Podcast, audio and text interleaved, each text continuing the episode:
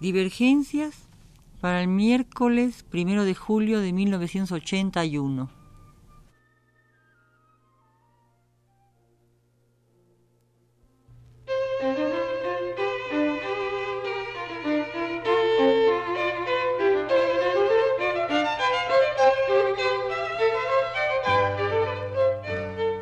Divergencias. Programa a cargo de Margot Glantz.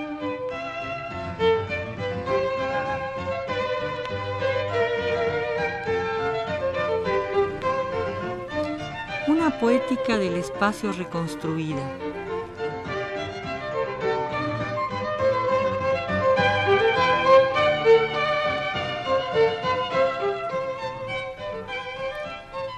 Todo espacio realmente habitado lleva como esencia la noción de casa, asegura el filósofo Bachelard. Sí, es cierto. Pero la noción de casa no se modifica también siempre. La casa no es en sí misma un ser móvil. Para Antonio Martorell, las casas han sido habitadas primero desde afuera. Una serie de ventanas determina una visión particular del espacio que se habita. Aún no se penetra en ese caracol.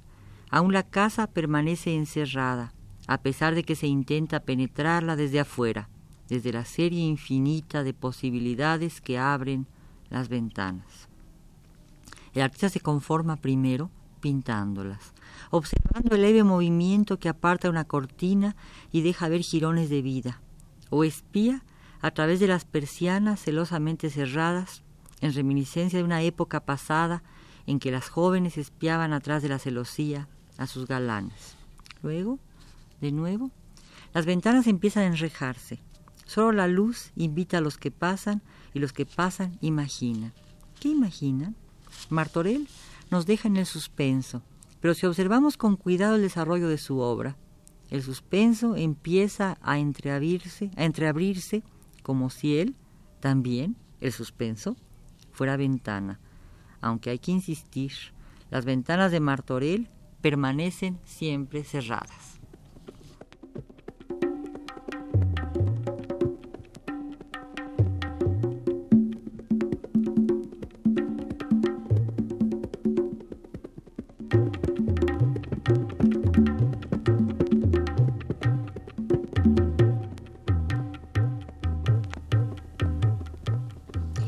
La oda a la lagartija de Neruda puede ayudarnos como llave. Toño decide. Pero me detengo. ¿Quién es Toño Martorell? Bueno, Toño es puertorriqueño y vive en México hace tres años. Ha expuesto recientemente en la Galería Arbil durante el mes de mayo y pronto, muy pronto, exhibirá en el Museo de Arte Moderno. Hasta 1971, Martorell había participado en un taller comunitario, fundado por él y bautizado como el taller Alacrán, en un área arrabalera de San Juan, Puerto Rico, donde el pintor realizó una labor social y además política. El alacrán es, aparte de un animal, una marca, un tatuaje con que los jóvenes del barrio troquelaban en el rostro a los elegidos, aunque la elección fuese siempre siniestra. Al cerrar el taller, Martorell empieza a trabajar con textos literarios y a hacer carpetas, como la que acaba de presentar en Arbil con los poemas de la oficina de Benedetti. Y una de las primeras, antes ha hecho los salmos de Cardenal, es la oda a la lagartija de Neruda.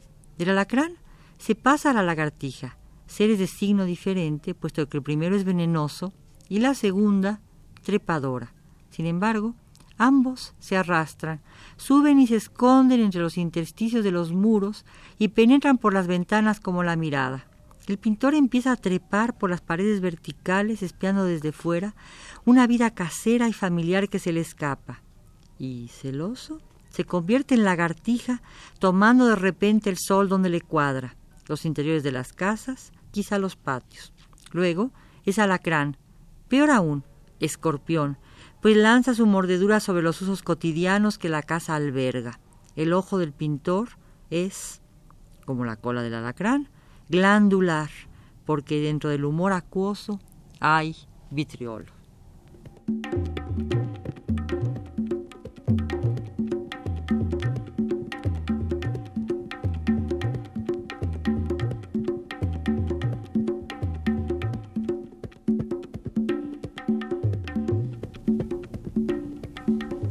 En efecto, desde afuera, la mirada ha captado una realidad múltiple pero cerrada a la imagen, o más bien, la imagen se cuadrillea o se rectangula, dejando absorta a la realidad. La intención trepadora aparece obviamente aunque escondida, y la penetración se ejerce a hurtadillas, como la penetración de las lagartijas escurridizas y rápidas cuando se soslayan entre los muros. Y semejante al malabar intento venenoso con que el alacrán o el escorpión anidan tras las puertas de los armarios o dentro de los zapatos de los habitantes de la casa, haciéndose un pequeño nido taimado y pérfido. La casa de Bachelard, aunque fenomenológica, es en realidad romántica, es decir, una casa romántica, una casa burguesa. La casa de Martorell es una, una casa clase mediera, cursi, aunque nostálgica. Entendámonos. A Martorell la casa le produce nostalgia, pero la nostalgia se adereza de veneno. El interior aterciopelado, literalmente, por lo plástico, también literalmente, de esa clase media de la isla del Caribe, semeja una cuna mullida y protectora. Los que la habitan desean perpetuar, perpetuar la intimidad de esa protección y se exhiben retratados en el álbum de familia.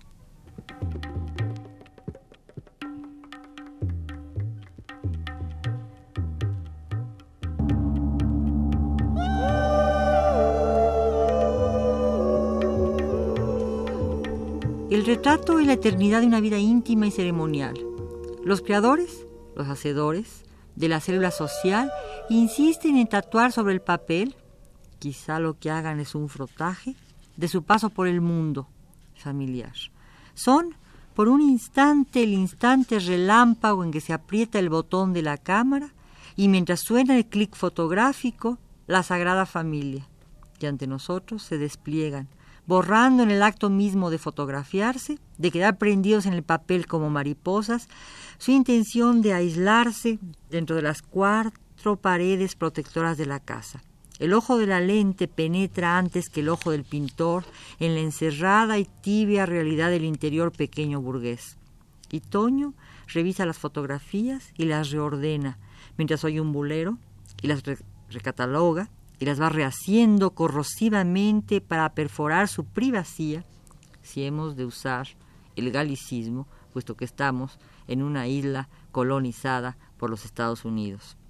Mejor, desnuda sistemáticamente sus sentidos, los de las fotos, y la coloración perfecta de los sepia, con que la fotografía se envuelve a principios del siglo, aunque también a finales del pasado, va dejando adivinar otra coloración estridente y descorazonadora. Y oímos de repente a Daniel Santos. Se despide con cadencia de su mamá, sí, porque se va a la guerra con los marines o con los pilotos de aviación o con los infantes que echarán napalm.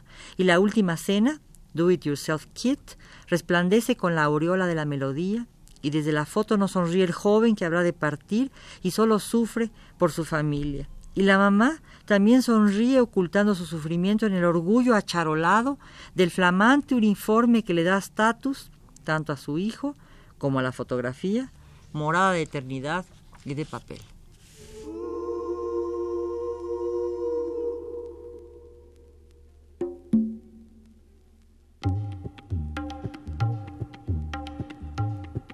La historia queda fija en la fotografía. Es la historia de, los de lo familiar insertada en un álbum vendido en el supermercado, junto con el diario del bebé.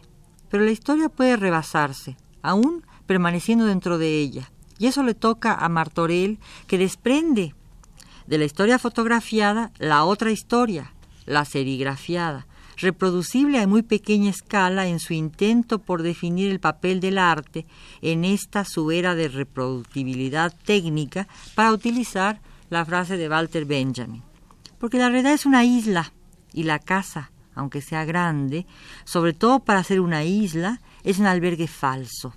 Y las ventanas lo demuestran, tapiando con sus rejas cualquier luz, o a lo menos cuadriculándola, auroleando con violencia su integridad.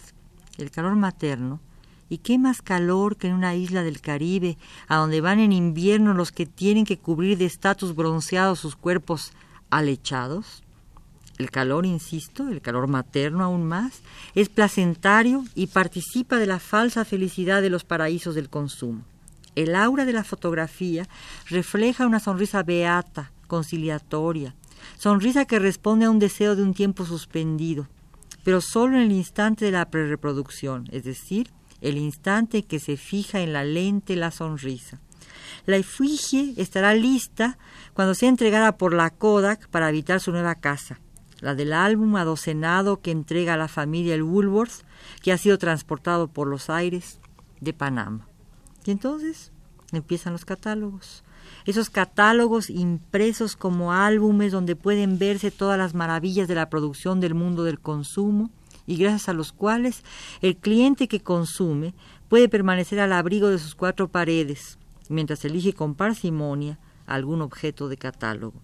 Martorell nos ayuda y también nos cataloga, y de algún rincón de la casa, ahora desprovista de cuerpos y sonrisas, surge una esquina de un perchero o la espalda de una mecedora, y a veces hasta la sospecha de una selva entre la verdosidad cautiva de una maceta adosada a la pared.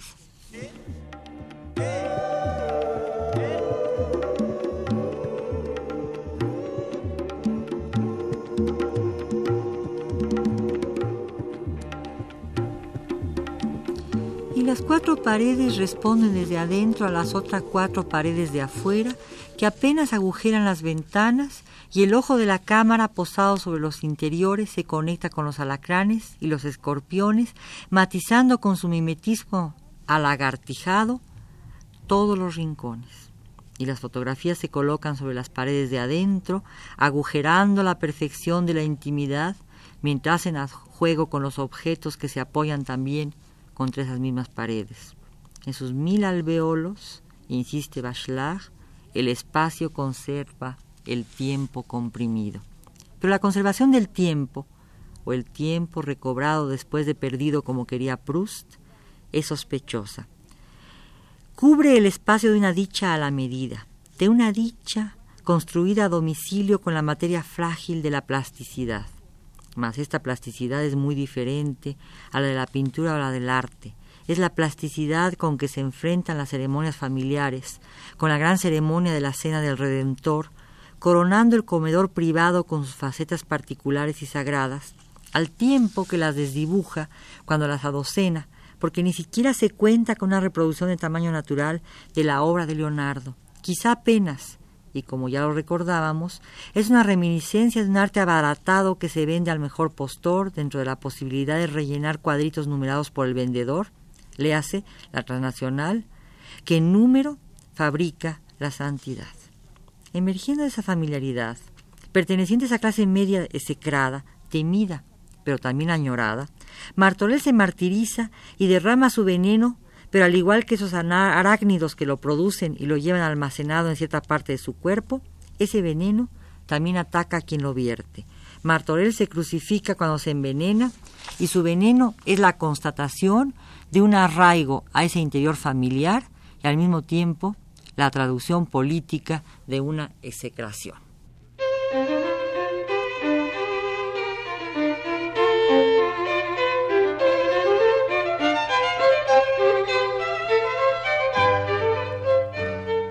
Divergencias. Programa a cargo de Margot Glantz.